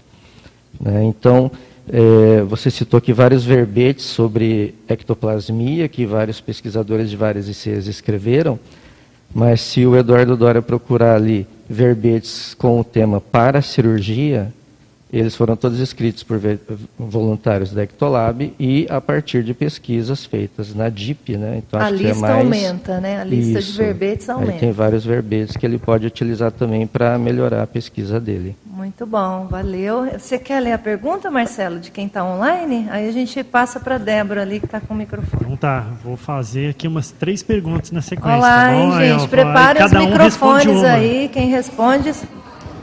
Cada um responde uma aqui. Olá, ó. hein? Vamos lá. A primeira é. hum, Peraí que. ah, pode correlacionar epilepsia com ectoplasmia? Essa é uma pergunta. Tá? Se Ah. Alguém já quiser responder, daí eu Alguém passo. da Ectolab já estudou isso? Eu nunca estudei. Fala, Ana, vai lá. Oi. Eu não estudei não, tá? Mas eu lembro de uma questão que o professor Hernandes me disse, que eles fizeram um experimento, não lembro quando, agora né, vou trazer só o que eu lembro do que ele me contou. Que eles fizeram um experimento para o estado vibracional. E aí, no exame de eletroencefalograma, é, no momento que ele estava instalando o estado vibracional, que ele apertava um botãozinho, se eu não me engano, na época, o, é, é, o- a a ativação cerebral era parecida com da epilepsia. Tá? Então, eu acredito que tem a ver com essa questão da soltura mesmo. Tem alguma questão que acontece ali de ativação cerebral no momento da soltura, da, da, da descoincidência. Acredito que seja por aí. É, e talvez o próprio, a própria epilepsia ali nesse contexto, realmente a pessoa pode né, soltar uma carga maior de energia. Mas, enfim, acho que é, é algo a ser estudado dentro dos experimentos da ectoplasmologia. Eu já, eu já vi algo falando sobre acoplamento de consciex com Uhum. relação a isso. E quando ela não acopla direito, aí a consim fica nesse estado de epilepsia. Uhum. Aqui tem mais uma pergunta para a Ectolab. Como andam as pesquisas sobre a realização de um ectoplasmômetro? E aí, gente? É, é tipo assim, é, é ela quer um aparelho? É. E, e aí, é, quem pergunta é o Júlio César de Fortaleza. Vocês estão pensando nisso? Ah, eu sabia que era o Júlio. Júlio, olha, a gente não está pensando nisso, tá? É, por quê? Porque a gente estuda os efeitos da ectoplasmia, tá bom? Os efeitos da ectoplasmia na interassistência. Porque se a gente focar em um ectoplasmômetro, a gente vai ficar ainda preso naquele perfil né, do, do efeito físico e a gente não precisa. Fazendo autopesquisa, você mesmo se identifica enquanto ectoplasta. A proposta é essa, Júlio. Não, tem uma coisa, né? O nosso holossoma é um ectoplasmômetro, né? Perfeito. É bom lembrar perfeito. isso. Cada um é que tem que desenvolver o seu, né? Exatamente, o seu auto-ectoplasmômetro. Bacana. Uma última, Daiane.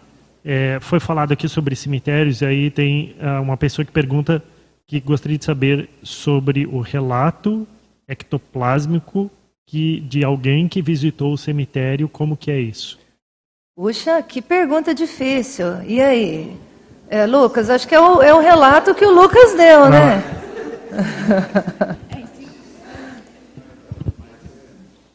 o meu, o meu exemplo foi a questão assim, ó, de como você usar a tecnologia para a tecnologia para você assistir. Ou seja, o que os amparadores queriam me mostrar é que às vezes você, para você poder assistir, você não precisa estar em loco. Uhum. Mas, por exemplo, se você for a algum cemitério, você é ectoplasta, né?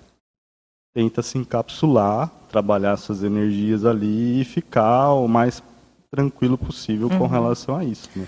Agora, você sabe que essa pergunta me fez lembrar, assim, uma vez que, quando o meu avô dessomou, e aí eu viajei de Foz para Apucarana, né? Ele foi enterrado em Apucarana.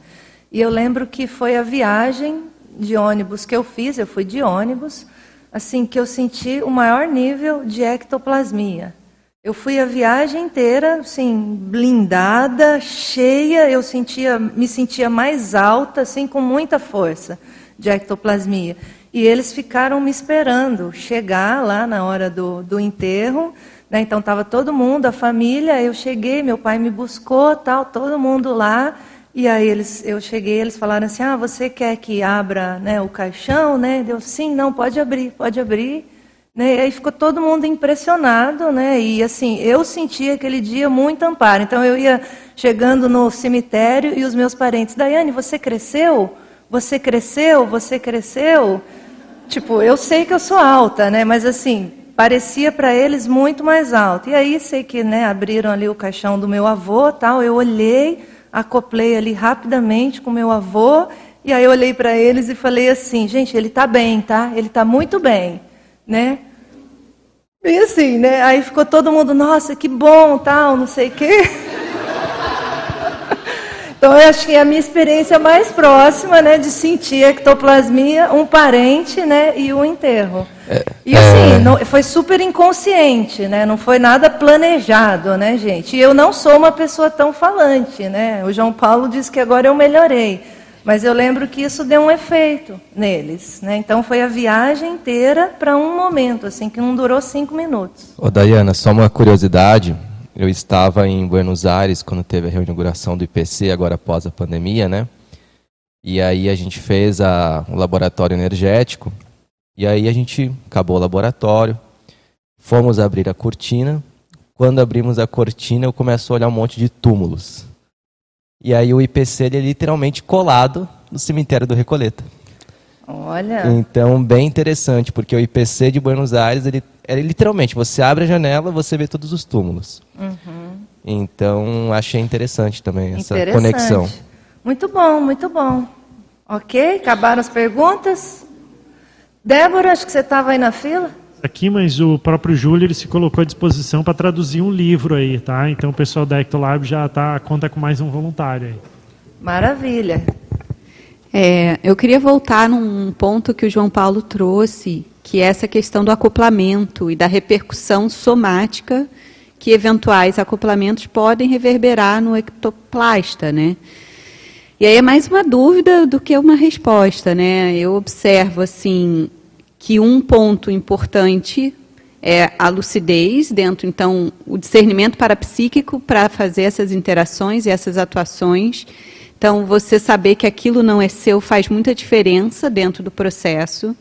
O problema é o timing, que eu acho que, para quem ainda está em desenvolvimento dessa lucidez parapsíquica, ainda às vezes tem, né, até se perceber que aquilo não é seu. Né? Então, por exemplo, eu observo várias vezes né, na TENEPS, vem um pedido, aí você passa um dia, passa dois, né, colocando aquela mesma condição na TENEPS, aí daqui a pouco eu percebo manifestando aquele, aquele padrão. Então, se é o olho, então alguma coisa no olho.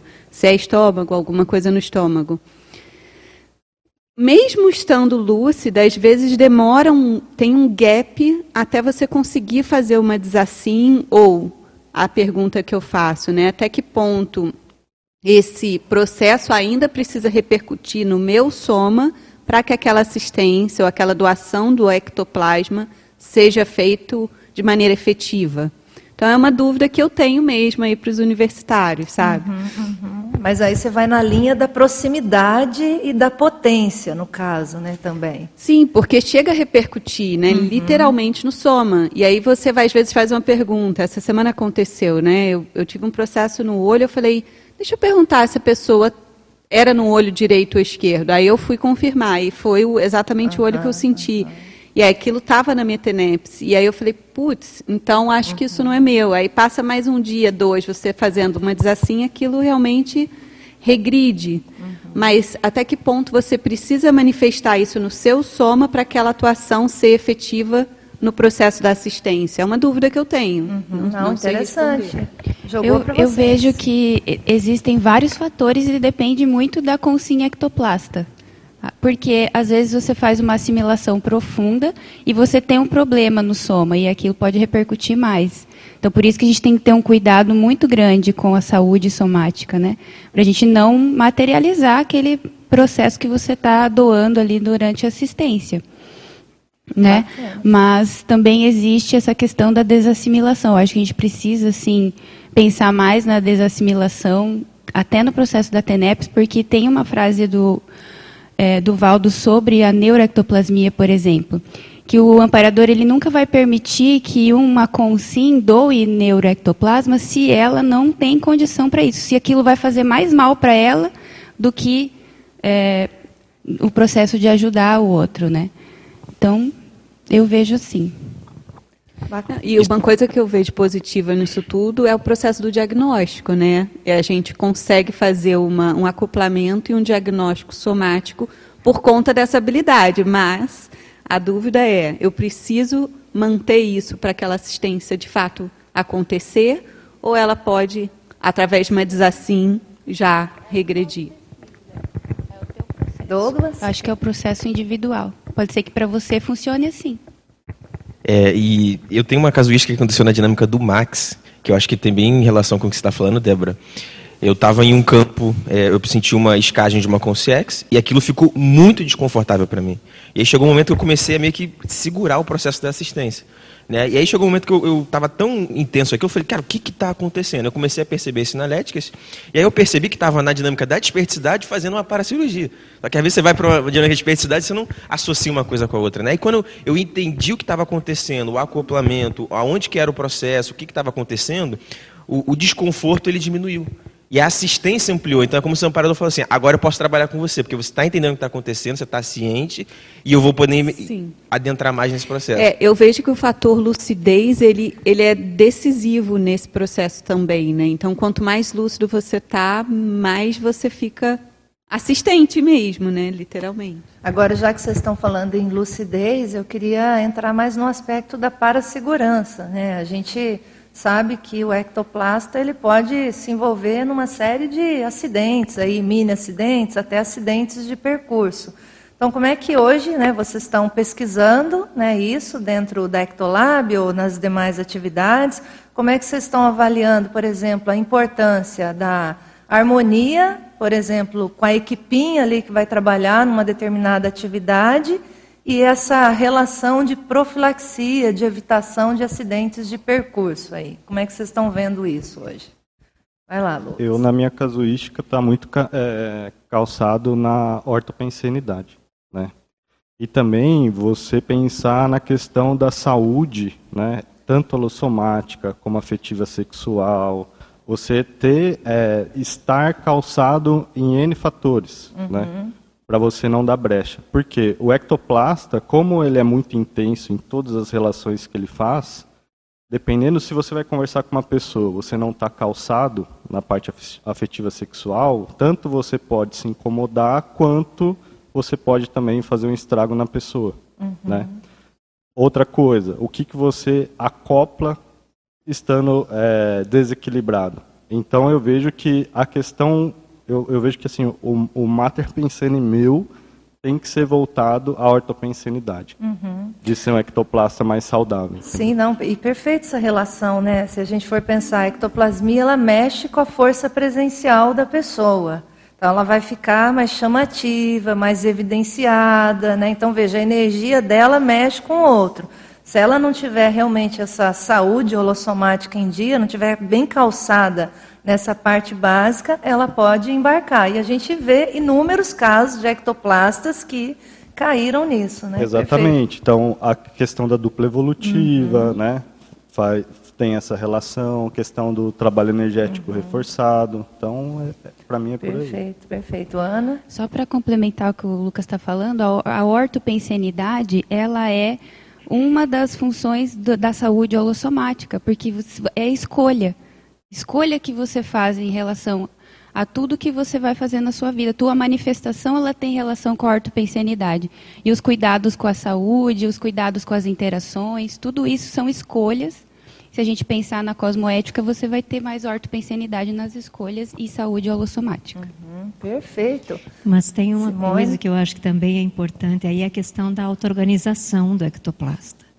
Né? Porque, assim, a, a, gente fala muito de a questão de harmonia, uhum. mas até naquele verbete do professor Valdo, né, da pseudo-harmonia, ele coloca que é muito mais fácil até você ser coerente do que conquistar esse estado de harmonia. Que a coerência depende de você. A harmonia, ela vai depender de outros contextos e né, em nível mais grupal. Agora, eu fiquei pensando aqui nessa questão de como é que você vai conquistar um estado de harmonia íntima se você é uma consciência desorganizada. Uhum. Então, a questão da auto-organização do ectoplasta é muito sério até nesse processo de evitação dos incidentes de percurso. Sim. Agora, se vocês forem pensar do ponto de vista prático, né, vamos pegar o exemplo da DIP. Esse rodízio que vocês fazem né, de, de funções ali, né, o energizador 1, o energizador 2, o energizador 3, toda semana vocês têm ali uma equipim trabalhando, né, juntas ali, focadas naquele processo interassistencial, fazendo ali aqueles 12 acoplamentos dentro da DIP. E vocês vão mexendo nessas equipes, não vão? Vocês vão mexendo, não são sempre as mesmas pessoas. Então, eu penso que essa forma de trabalho também, ela ajuda a ela criar promove. essa harmonia maior da ECPIM. Eu não sei se vocês já repararam, assim, se quando às vezes aquelas pessoas que nunca trabalharam juntas ou às vezes são mais distantes ou não têm muita afinidade, se isso gera algum efeito no campo. Sim, a gente falou muito sobre isso, né? Porque às vezes você tem energizador 1, energizador 2, energizador 3. conforme você monta a equipe, muda o padrão. Uhum. Então esse é um processo que a gente vem conversando bastante. E aí entra todo esse mecanismo, né? Como você está colocando, desde a recepção, né? E agora também nós conversando, é, a Ana e o, e o e o Jonathan, eles estão fazendo, é, construindo uma, uma oficina para a gente entender assim quais são, o que, que acontece, quais são os desenvolvimentos de atributos, de traços é, em cada função que nós estamos trabalhando dentro da DIP. Né? Então, o que, que você desenvolve estando na recepção? O que, que você desenvolve estando como energizador 1, como observador parapsíquico? Que é justamente para compreender esse mecanismo que é um processo de auto-organização, né, para que haja o, o, trabalho, como você falou, né, e promova. Bacana, bacana. É, uma coisa interessante. está sendo som. Uma coisa interessante que eu vejo na DIP, que tem certas dinâmicas, se não tem certas consins ali chaves, você percebe que às vezes você sente um baque energético, falta algo no campo. E na DIP, muitas vezes, se não foi Epicom, não teve epicentros, a dinâmica ocorria assim normalmente. Então, acho que tem a ver também com esse entrosamento da equipinha e essa experiência também, né? Eu acho que são muitos anos, né, Ana, de, de DIP aí, né? Mas a gente percebe isso, que está sempre muito bem calçado, independente se alguma pessoa falta ou não, tem sempre essa constância, né? Eu sinto isso quando vou lá. Uhum, o Dai, eu estava lembrando dessa coisa da parasegurança. A gente a gente estava conversando aqui com o Júlio, né? A importância de se manter a criticidade o tempo inteiro, mas sem antagonismo. Uhum. E sem pensar mal, porque esse negócio do, do, do antagonismo e de começar a pensionizar assim no limite que vai de uma crítica cáustica, isso aí já atrapalha tudo, né? E para o ectoplasta, ele pega um veio que não é o ideal, né? Em termos de manifestação energética. E aí que pode, às vezes, ter macro PK, pode ter um acidente de percurso, porque existe lá dentro da pessoa, às vezes, uma pensenidade contrária. Exato. E a criticidade tem que ser mantida. Não é que não é que a gente não vá ter a criticidade, mas o limite disso é muito fino às vezes. É, a criticidade não pode cair na hipercriticidade, né? E o ectoplasta, ele realmente ele tem que tomar cuidado mesmo com isso, senão ele vai contra a pessoa, contra o trabalho, né? Exatamente. É, e nesse revezamento que a gente faz também, é, nunca três jejunos ali no meio, né? Sempre tem pelo menos um ou dois mais veteranos ali, né? E o outro mais jejuno vai iniciando as suas experimentações com a exteriorização de ectoplasma ali no campo. Uhum. Bacana. Gente, nós estamos quase chegando no finalzinho, que hoje a gente tem lançamento de livros aqui, aqui no tertuliário a gente ganhou reforço de ectoplasmia, vocês viram? Entraram aqui as, as crianças, a Reinalda aqui bem acompanhada, né? Então a gente ganhou um reforço de ectoplasmia, né? Com essa, com essa turma que chegou. Mas eu queria, antes de passar ali a palavra para a turma do lançamento, pedir para vocês divulgarem aí o primeiro fórum de ectoplasmia. Pronto. Eu acho que isso não está funcionando, né? Está funcionando? Está funcionando. Tá? Ah, então, quero convidar todos aí para o nosso primeiro fórum, mas além de ter o primeiro fórum, nós temos a comemoração de 10 anos da Ectolab, que vai ser no dia 14, tá? Todos os voluntários e todas as pessoas podem fazer parte desse dessa comemoração. Vai né? ser aqui em Foz, Vai Fátima. ser aqui em Foz no discernimento, tá? Vai começar às 15 horas, tá? Que é a abertura uhum. do fórum, depois vai ter uma palestra aí do Hernande Leite, depois nós vamos ter a comemoração dos 10 anos, né? E aí é todas essas atividades, inclusive a DIP desse dia vai ser tudo, né, 0800, tudo de gratuito. Vai ser gratuito, e, então. ah, vai bom. ter bolo comemorativo. E aí depois a gente tem, né, para as pessoas que estão inscritas nos fóruns, que a gente também está convidando vocês para fazer o fórum, que vai ser no sábado e domingo, tá?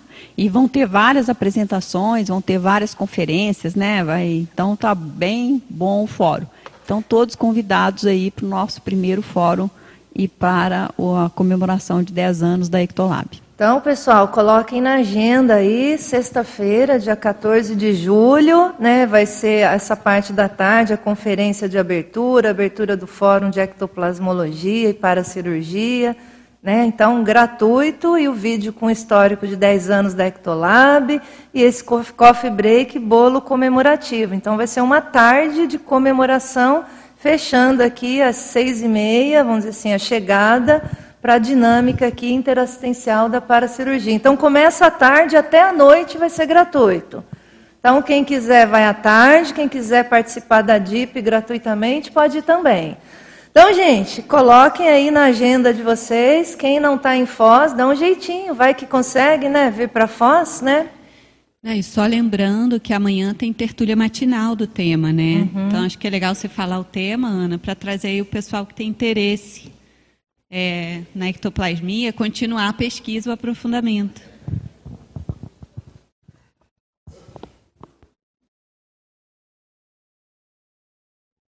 Alô, alô, alô. Acho que agora foi.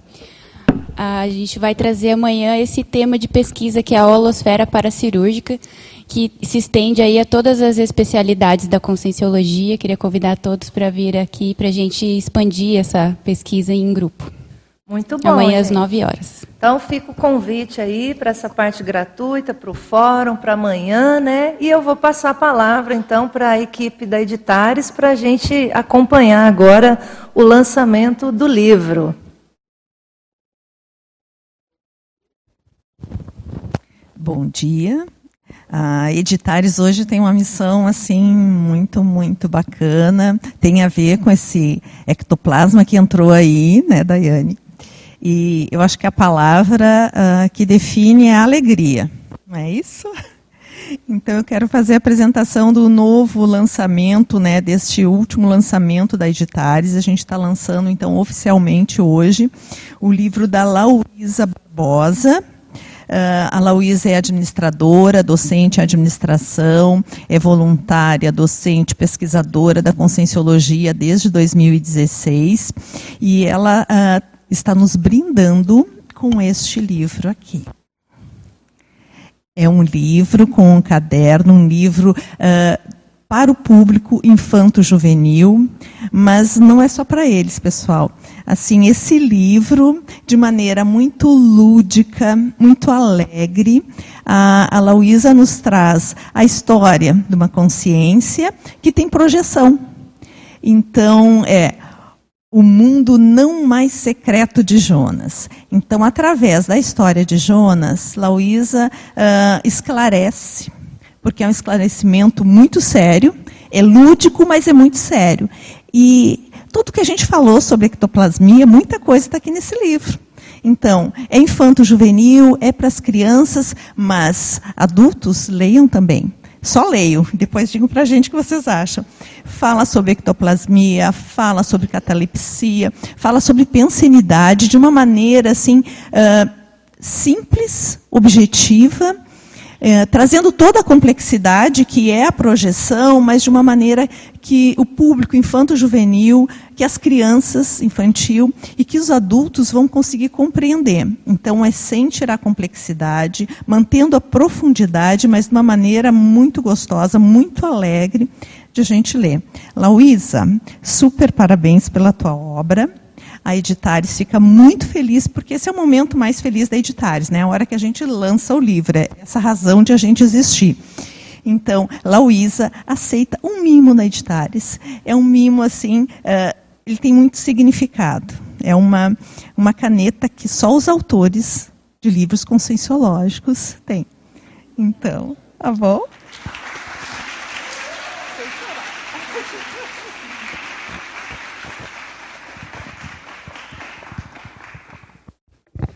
Bom, pessoal, felicidade é até difícil de explicar, né? Essa foi a gestação consciencial, eu acho que mais longa de criança que teve. Demorou uns cinco anos, quase. Então, bom, eu queria agradecer né, a todos aqui. Primeiramente, eu queria agradecer aí os amparadores que me inspiraram na história do Jonas.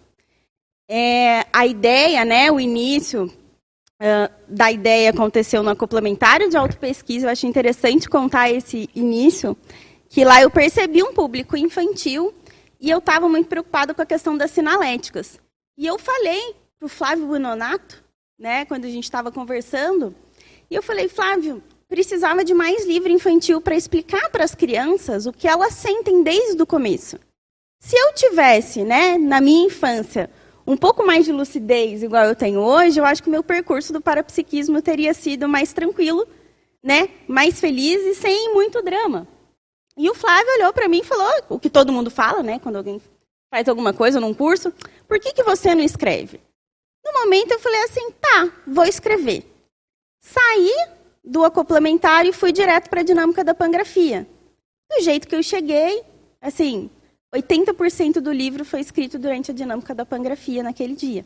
E depois eu fui burilando, burilando, né, colocando mais itens que não estavam ali, mas eu queria falar o seguinte, para quem quer escrever, para quem quer escrever para criança, tem uma demanda muito grande e tem um nível de amparo muito grande. É um livro infantil, mas não é um livro hum, sem conteúdo. Tem muitos adultos que até agora estão lendo e falam: Poxa, eu não tinha imaginado, né? Não tinha estudado pensanidade desse jeito. Ah, eu não tinha imaginado em explicar o que era de soma para uma criança dessa abordagem. Então, eu convido a todos a escrever sobre conscienciologia, escrever sobre parapsiquismo, pensando nesses meninos aí que estão aqui, né, novinhos, que eles possam crescer melhores que a gente, entendendo melhor o parapsiquismo. Então, já agradeci os amparadores, queria agradecer a Miriam Kunz, que está ali, que foi a minha primeira né, editora do livro, e a Eliana Manfroy também, elas duas foram duas primeiras pareceristas, e eu saí lá da Editares e fui direto para um laboratório, que eu falei, gente, depois desse, desse retorno eu vou para o laboratório pensar na minha infância. Foi sensacional para minha autopesquisa o feedback das duas. Eu voltei e escrevi mais uma parte do livro, mas para isso eu precisei ir revisitar minha infância, tratar um pouco meu parapsiquismo da infância, para conseguir incrementar. Eu queria também agradecer a Cris, a, a, a Carolina, as Milenas, né, Milena Gianni e Milena Mascarenhas, que também foram pareceristas, né, os revisores José Ricardo Ercília, meu pai também, que ajudou a revisar a parte ortográfica. Queria agradecer minha mãe, Gabriel e todos os meus amigos aí que contribuíram né, para essa obra. Um agradecimento especial à Luísa, eu acho que ela deve estar lá no piquenique. Então, daqui a pouco vocês vão conhecer a nossa ilustradora, que assim que eu convidei na hora ela topou e já começou a fazer os desenhos do Jonas, acho que foi no mesmo dia, né, Débora?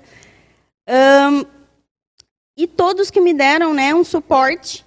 O livro do Jonas, ele fala não só de um desenvolvimento de parapsiquismo, mas ele fala de vínculo. Ele fala de vínculo de curso intermissivo, ele fala de vínculo de amizade, ele fala de vínculo comparador. Então, é um livro muito, muito agradável e traz né, para gente aquela reflexão de como é importante as amizades. E um agradecimento final em especial para Débora, né, que foi minha amparadora do início até o final, até agora há pouco estava lá preparando o piquenique. Estou emocionada, sim. Estou muito feliz. E acho que tá bom, né?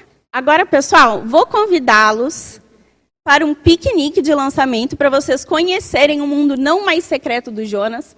A proposta desse livro desse piquenique é que vocês conheçam lá pelas estações. Tem estações montadas lá na Praça da Paz para referenciar cada etapa do livro, para as crianças experimentarem o que é a plasmagem, né, associando a parte intrafísica, para as crianças pensarem sobre energia, para as crianças valorizarem registro e desenho das projeções. Então, convida todos, quem tiver em Foz, né, e não está aqui presencialmente, dá tempo de chegar aqui na Praça da Paz e a ideia é criar um holopensene de nós aqui, né, da nossa comunidade, para atrair esses intermissivistas, principalmente esses pequenos que já foram chegando aqui no tertuliário. Obrigada, gente, e é isso. Até o piquenique.